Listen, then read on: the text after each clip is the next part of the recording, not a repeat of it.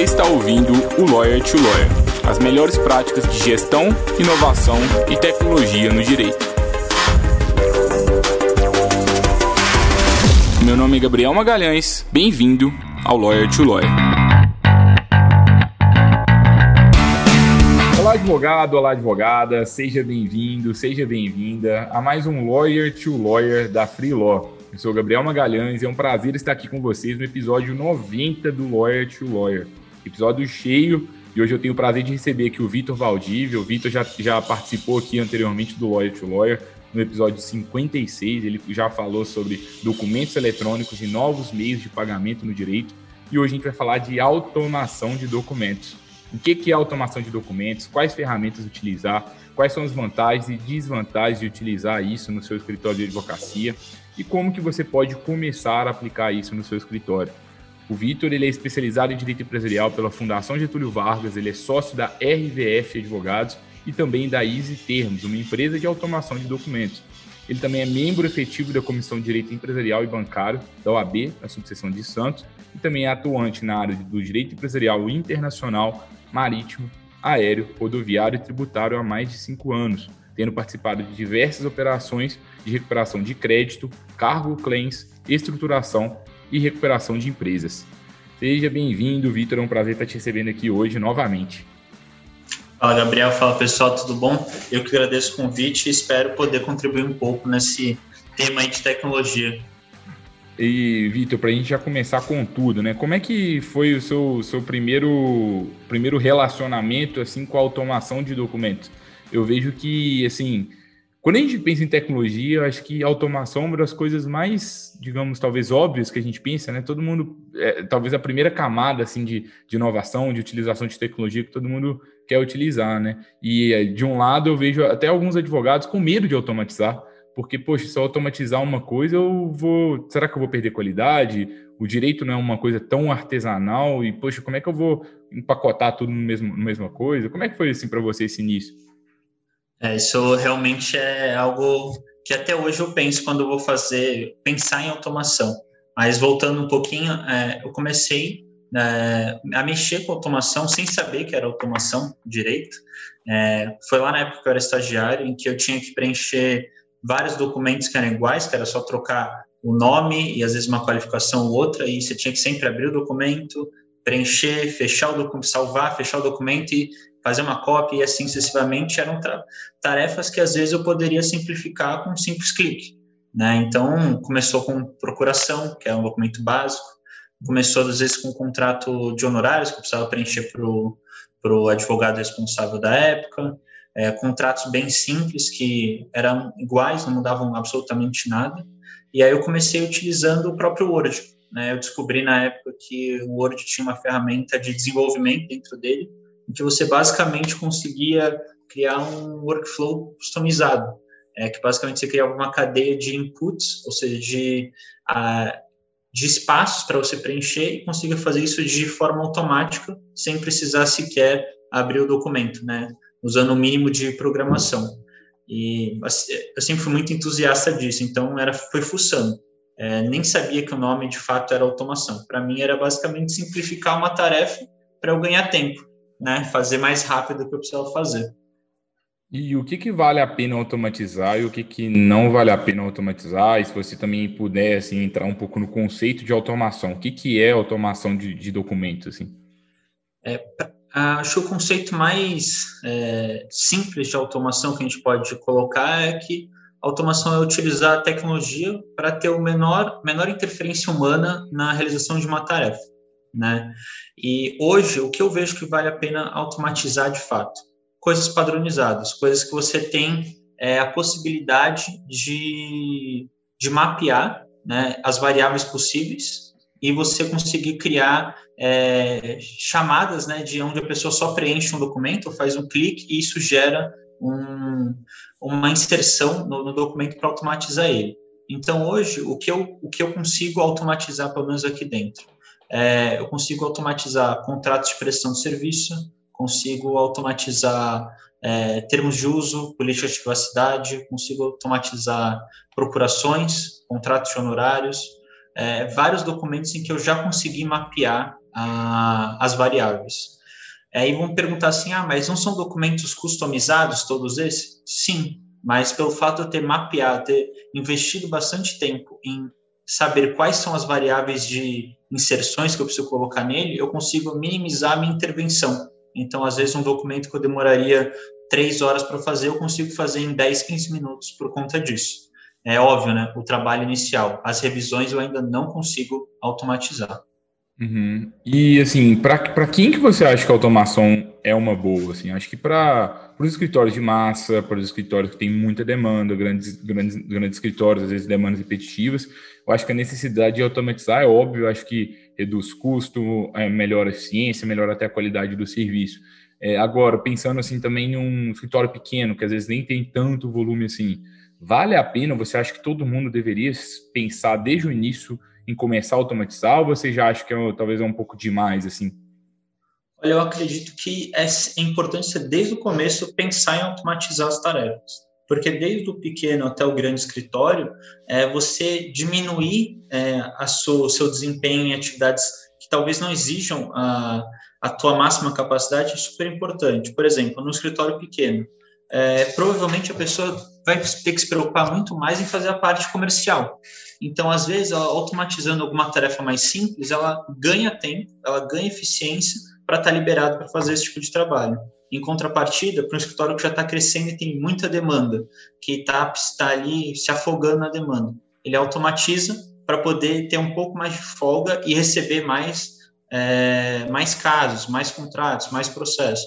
E para um escritório de massa, também ele consegue utilizar a automação para poder reduzir, às vezes, mão de obra ou, às vezes, conseguir atender com maior nível de paridade todos os casos que ele tem.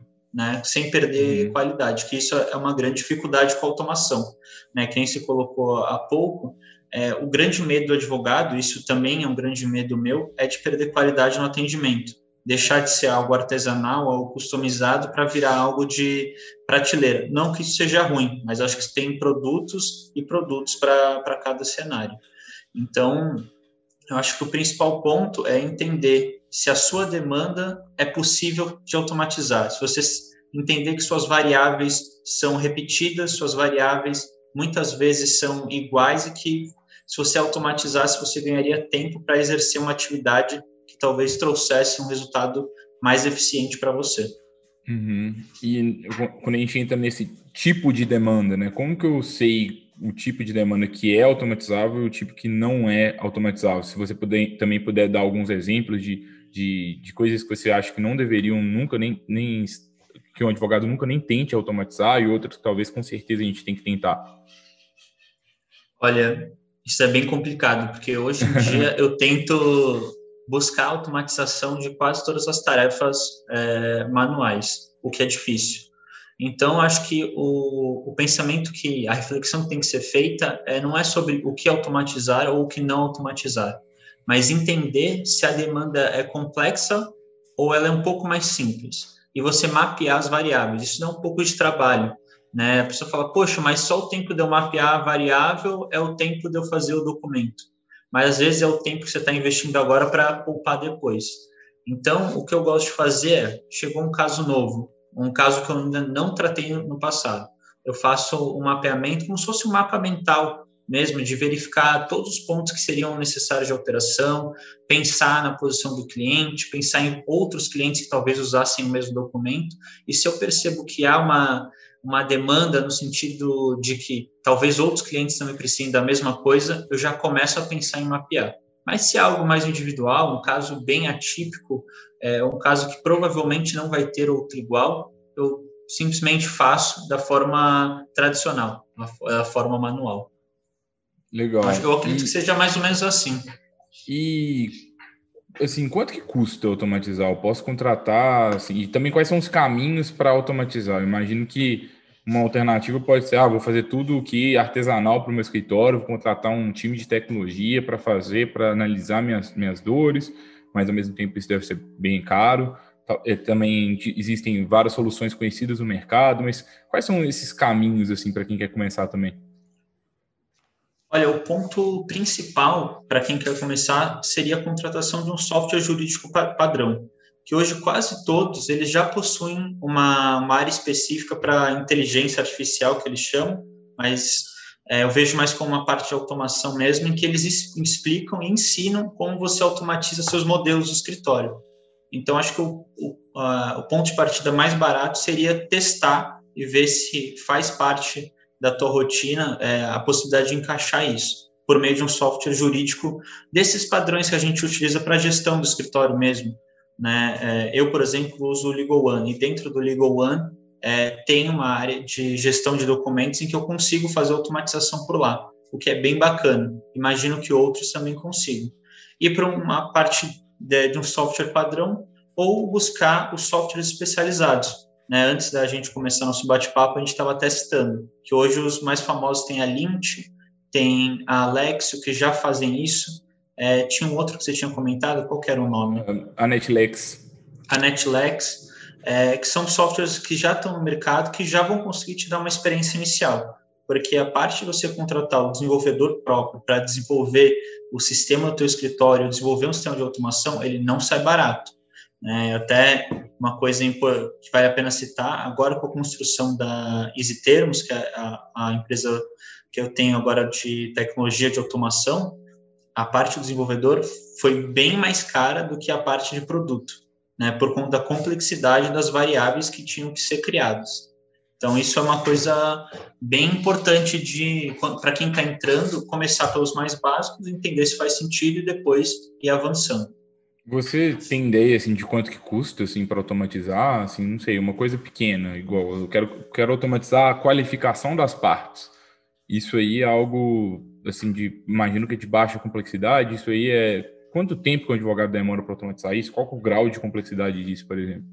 Olha, Gabriel, acho que para esse tipo de caso específico é o que você nem precisaria contratar um desenvolvedor. É, porque no próprio Word, que eu te citei, tem a ferramenta de desenvolvimento. Eu acho que um simples é, verificada no, no Google de um tutorial você conseguiria para a parte de desenvolvimento mesmo da putz, preciso de um contratar um desenvolvedor, seria mais para o desenvolvimento de um sistema completo, em que você consiga criar vários vários templates. Até a minha, não sei se é essa questão da facilidade com tecnologia, mas para gente que é mais novo, né, tanto eu quanto você, imagino que seja mais simples, né? É, uma coisa que eu, que eu acho, assim, eu não sei se você concorda, mas eu, eu acho que muitas vezes os advogados complicam demais as coisas. Eles querem criar aplicativos, sistemas, sem necessariamente aquilo realmente ser necessário, né? Então, acho que se você está tá consumindo esse conteúdo, que está pensando já em, em fazer um sistema próprio para automatizar com várias variáveis, acho que é, dá uma olhada antes no que tem no mercado, né? A gente vai falar aqui de uma forma mais, mais profunda aqui de outras soluções, mas muitas vezes é, talvez você precise de uma automação mínima que o próprio Word já, já vai resolver, ou talvez é, a automação pode ser até dentro de suas prioridades, talvez nem a maior das suas prioridades nesse momento. Então, acho que eu sempre gosto de, de identificar muito assim, qual o maior desafio do escritório, para partir disso a gente ir buscando soluções assim mais baratas, né? Porque, poxa, buscar essas tecnologias não é nem um pouco barato, contratar programador é bem caro, né, Vitor? Você sabe bem disso. É. Isso é verdade, né? Até a gente estava comentando a questão da construção da, das empresas, né? Se for da Freelaw, a gente comentou da, da Easy Termos. Acho que a parte de desenvolvimento hoje em dia é a parte mais cara, porque é, tem pouco, acho que tem pouco desenvolvedor para o tamanho do mercado que a gente está. Né? Então é muito difícil primeiro você conseguir um bom desenvolvedor e depois conseguir ter essa cadência de desenvolvimento de acordo com as necessidades de um, de um escritório que trabalha com demandas mais complexas. E na parte que você falou, acho que você está certíssimo. É, muitas vezes a gente complica o que é simples. É, a gente está muito mais preocupado pela aparência do que pela efetividade da, da ação que a gente está fazendo. Né? Então, realmente, para quem está começando agora, para quem quer conhecer um pouco mais sobre automação, procura as, as plataformas que já existem, é, porque com certeza alguma coisa de bom você vai tirar dali para já te ajudar no dia a dia. É, e se você for pensar nesses grandes cases nacionais de, de empresas como a Netflix e a Lint, por exemplo, é, que já estão consolidadas no mercado, grande parte dos clientes deles são, são empresas, departamentos jurídicos de grande porte ou escritórios de grande porte que têm muitas demandas repetitivas e aí é, obviamente que uma automação de um, de um processo ou outro gera um, um ganho de eficiência gigantesco. É, então, se esse não é o seu caso, talvez você vai ter ganhos com automação, claro, mas a gente tem que sempre, sempre analisar custos e qual vai ser o seu resultado. Poxa, eu vou, vou pagar 100 mil reais para automatizar um processo aqui que me gasta duas horas semanais. Será que vale a pena? Só se sua hora for muito cara. Talvez por enquanto você pode até mapear aquilo para pensar automatizar, mas talvez não seja o momento ainda de automatizar aquilo. E a gente, geralmente, a gente subutiliza tudo que está ao nosso alcance, né? Ninguém utiliza o software, o software jurídico da melhor forma. Tudo bem que ah, muitas vezes a interface não é amigável, eu entendo as críticas, mas mas apesar disso, poxa, às vezes a gente está com uma Ferrari na mão, a gente não está querendo, não está sabendo utilizar e quer contratar um Porsche agora aqui para ajudar a gente também. Então, vamos cada hora com, com uma ferramenta. É, Vitor, eu queria que você, que você contasse um pouco sobre, o, sobre esse termo. Eu acho bem, bem interessante essa sua trajetória, é, porque, poxa, você é advogado, começou a experiência de automação e falou assim, cara, agora eu quero também inovar, eu quero começar a usar a tecnologia, e aí você vai e funda uma empresa de tecnologia de automação de documentos. Como que foi isso, assim, para você? Cara, foi algo bem, bem estranho, né? Começou sem querer.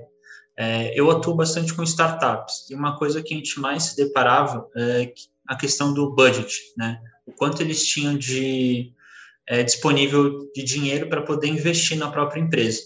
E ano passado, no momento de crise, muitas startups que estavam com a gente falam: Poxa, eu preciso da LGPD, preciso implementar todos os processos, preciso fazer é, tudo aqui, mas é muito caro, é, porque demanda tempo, demanda pessoa é, para contratações que eles deveriam fazer.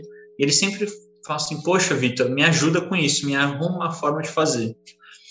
Aí, pensando nisso, eu falei: Bom, o que, qual que é o mínimo exigido pela legislação que, que é o mínimo que eles precisam para pelo menos estar tá ali é, prontos para daqui a um tempo darem um passo maior e fazer uma implementação mais completa.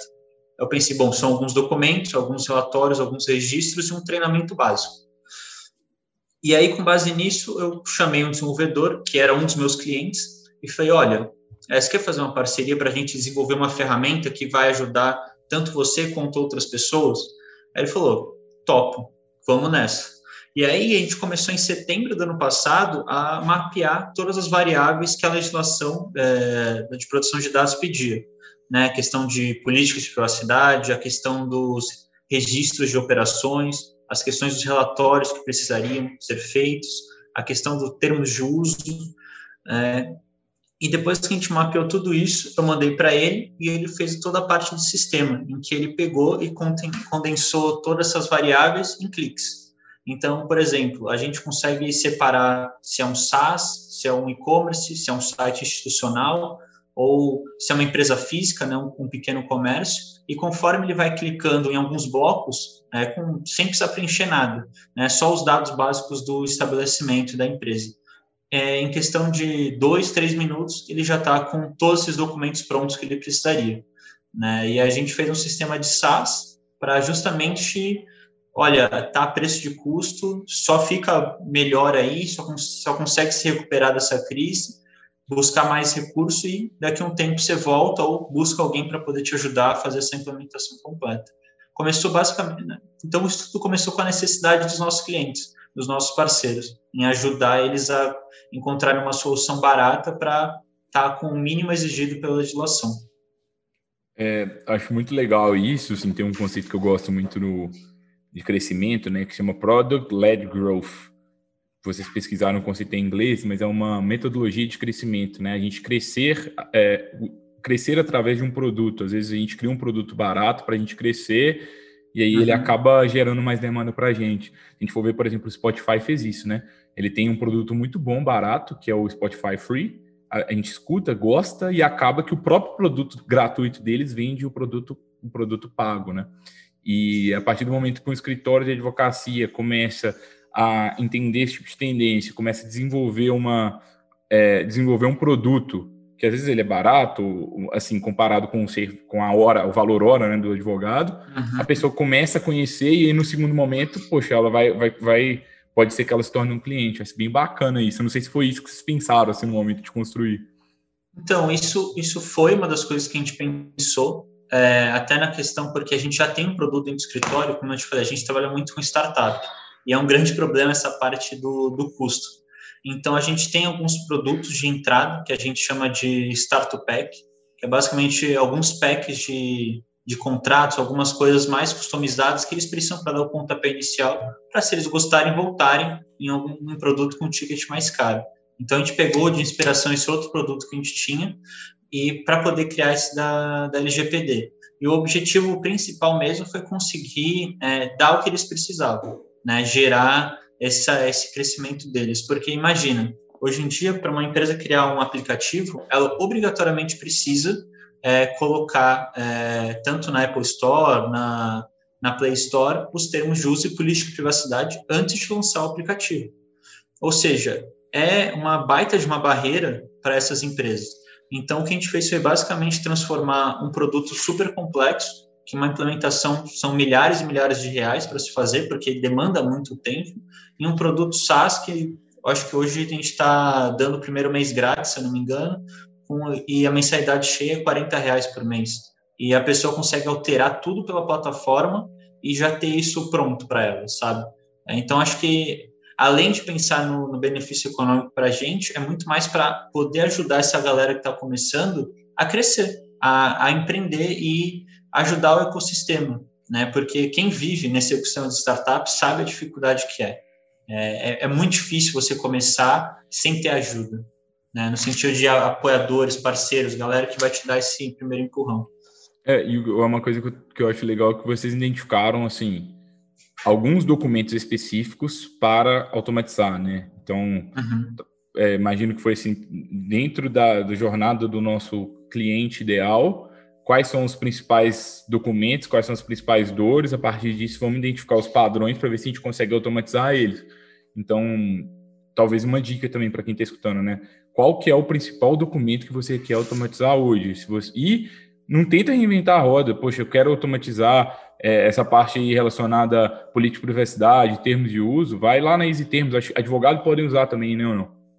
Sim, a gente, inclusive, a gente tem uma parceria com advogados para poder fornecer essa, essa ferramenta por um preço mais baixo e ele poder utilizar no próprio escritório para vender esse tipo de, de documento. Então, por exemplo, se um advogado tem bastante demanda ou está começando, não tem tanta experiência, ele pode contratar a plataforma no modelo business e aí ele consegue vender para os clientes dele, do preço que ele quiser, da forma que ele quiser, é, os documentos que estão na plataforma. Inclusive, a gente também, pensando nessa parceria, a gente faz algo mais artesanal também. A gente faz o que a gente chama de white label, né, que basicamente a gente cria, é, a gente pega e coloca a nossa plataforma dentro do site do cliente, e se ele quiser vender pelo site dele com a cara dele, pode vender e a gente nem aparece em nenhum lugar. Então, o que a gente quer realmente é fortalecer o ecossistema e ajudar essas empresas a darem o, o pontapé inicial. Legal, legal. Eu acho que, poxa, bacana. Acho que assim como Easy Termos, talvez valha a pena vocês pesquisarem o trabalho da Alex, que é bem bacana. Eu admiro bastante eles. Netlex, a Lint também. É, e ver, é, realmente identificar as oportunidades e desafios do mercado. Talvez algumas empresas vão, vão ser mais caras, mais personalizadas, talvez mais, mais voltadas para empresas maiores, ou, e às vezes você já é uma empresa maior e isso vai ser adequado, ou às vezes você é uma empresa menor e vale a pena começar com esses pequenos pacotes para ter um gosto da automação, para que daqui a pouco você, dependendo do estágio, você faça um, um, um projeto maior de, de automação de documentos, né, Vitor? Não, e não só isso, né, que nem você colocou. É, não precisa tentar inventar a roda. Né? Tem tanta coisa por aí que a gente pode se inspirar e fazer até melhor, por exemplo, a Easy Termos. Poxa, acessa a plataforma, vê o que tem lá de legal. Se encontrar alguma forma de melhorar a cadeia, de entregar um produto melhor, sem problema nenhum, porque eu acho que esse é o objetivo da tecnologia, né? Ajudar a gente cada vez melhorar o, o tipo do produto. E concorrência nessa área, eu acho que é o mais importante porque sem a concorrência as empresas de, de tecnologia não crescem, elas não têm margem para poder buscar mais personalização ou até mesmo buscar um produto melhor para elas. É o que eu enxergo bastante. É, não, bem bacana. E eu acho que é, é, é aquela pergunta, né? Estou querendo usar uma tecnologia, qual é o maior desafio do meu escritório hoje? é, a partir do maior desafio você vai identificar a solução, né? Por exemplo, poxa, estou com um desafio que eu não estou conseguindo cumprir todos os meus trabalhos.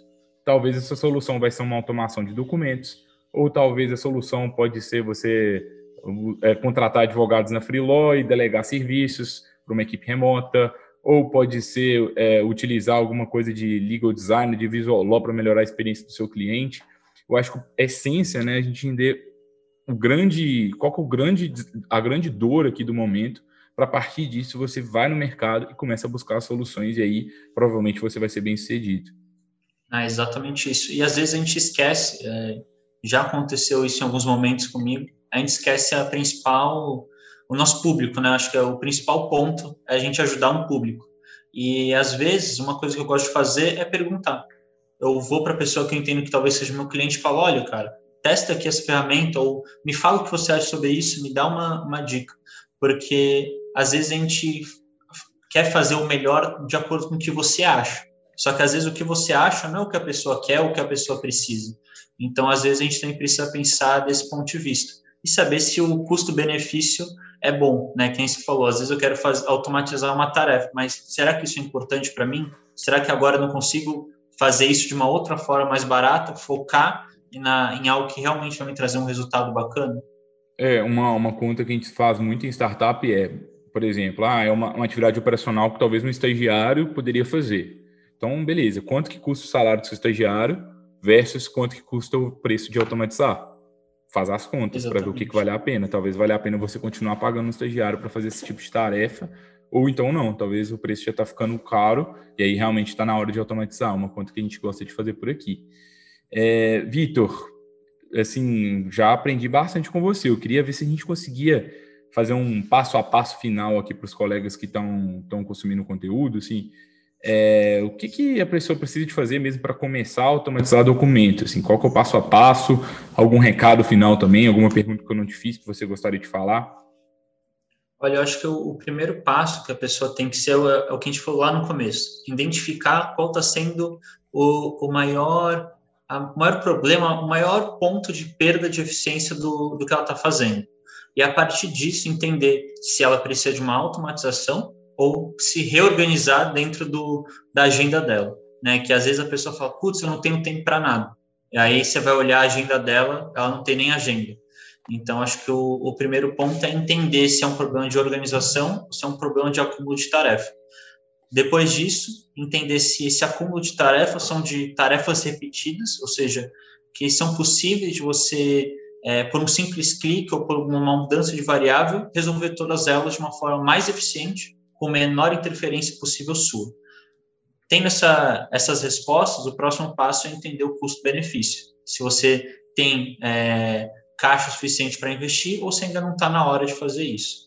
Porque se respondendo essas primeiras perguntas, você vai ter uma visão bem clara de que, em que ponto da cadeia você está. Se você já está necessitando de uma automação ou se você está precisando apenas se reorganizar ou às vezes até mesmo dividir a tarefa com outras pessoas do, do seu escritório. Muito legal, Vitor. Que, que aula agora esse final aqui, gostei bastante. É, queria muito agradecer novamente pela sua participação, aprendi bastante com você, agradecer a todos os colegas advogados e advogadas novamente pela audiência. Se vocês quiserem conhecer mais sobre a Termos, recomendo que vocês conheçam, testem. Sempre teste as ferramentas, a maior parte das ferramentas ou elas são gratuitas ou ainda que não sejam, é legal a gente conhecer, porque é, quando a gente adota primeiro, né, a gente ganha um diferencial competitivo do mercado. Depois que todo mundo está utilizando aquela ferramenta, aí você é só mais um, né? E aí no início que você, quando você começa a utilizar, que você ganha esse diferencial competitivo perante concorrência. Então aproveita que tem poucas pessoas é, utilizando e já começa, né? Acho que é sempre que surge algo novo é legal, no mínimo investigar se você realmente está priorizando a inovação e tecnologia no seu negócio e solução bem bacana, já tive o prazer de cadastrar, gostei bastante da, da solução do Vitor. Então, dê uma olhada na Easy Termos, o, o, link vai estar aqui na descrição do, do conteúdo de hoje. Se vocês quiserem também é, dicas para melhorar a eficiência do escritório de vocês, vou deixar aqui novamente o link é de um mapa de conteúdos nossos, com várias dicas aqui, uma curadoria de conteúdos que pode ajudar vocês a identificar prioridades, a realmente melhorar essa eficiência e também até buscar tecnologia para que vocês consigam ter uma gestão mais ágil no dia a dia de vocês. Na próxima quarta-feira, a gente volta aqui, né, para mais um Lawyer to Lawyer, episódio 91.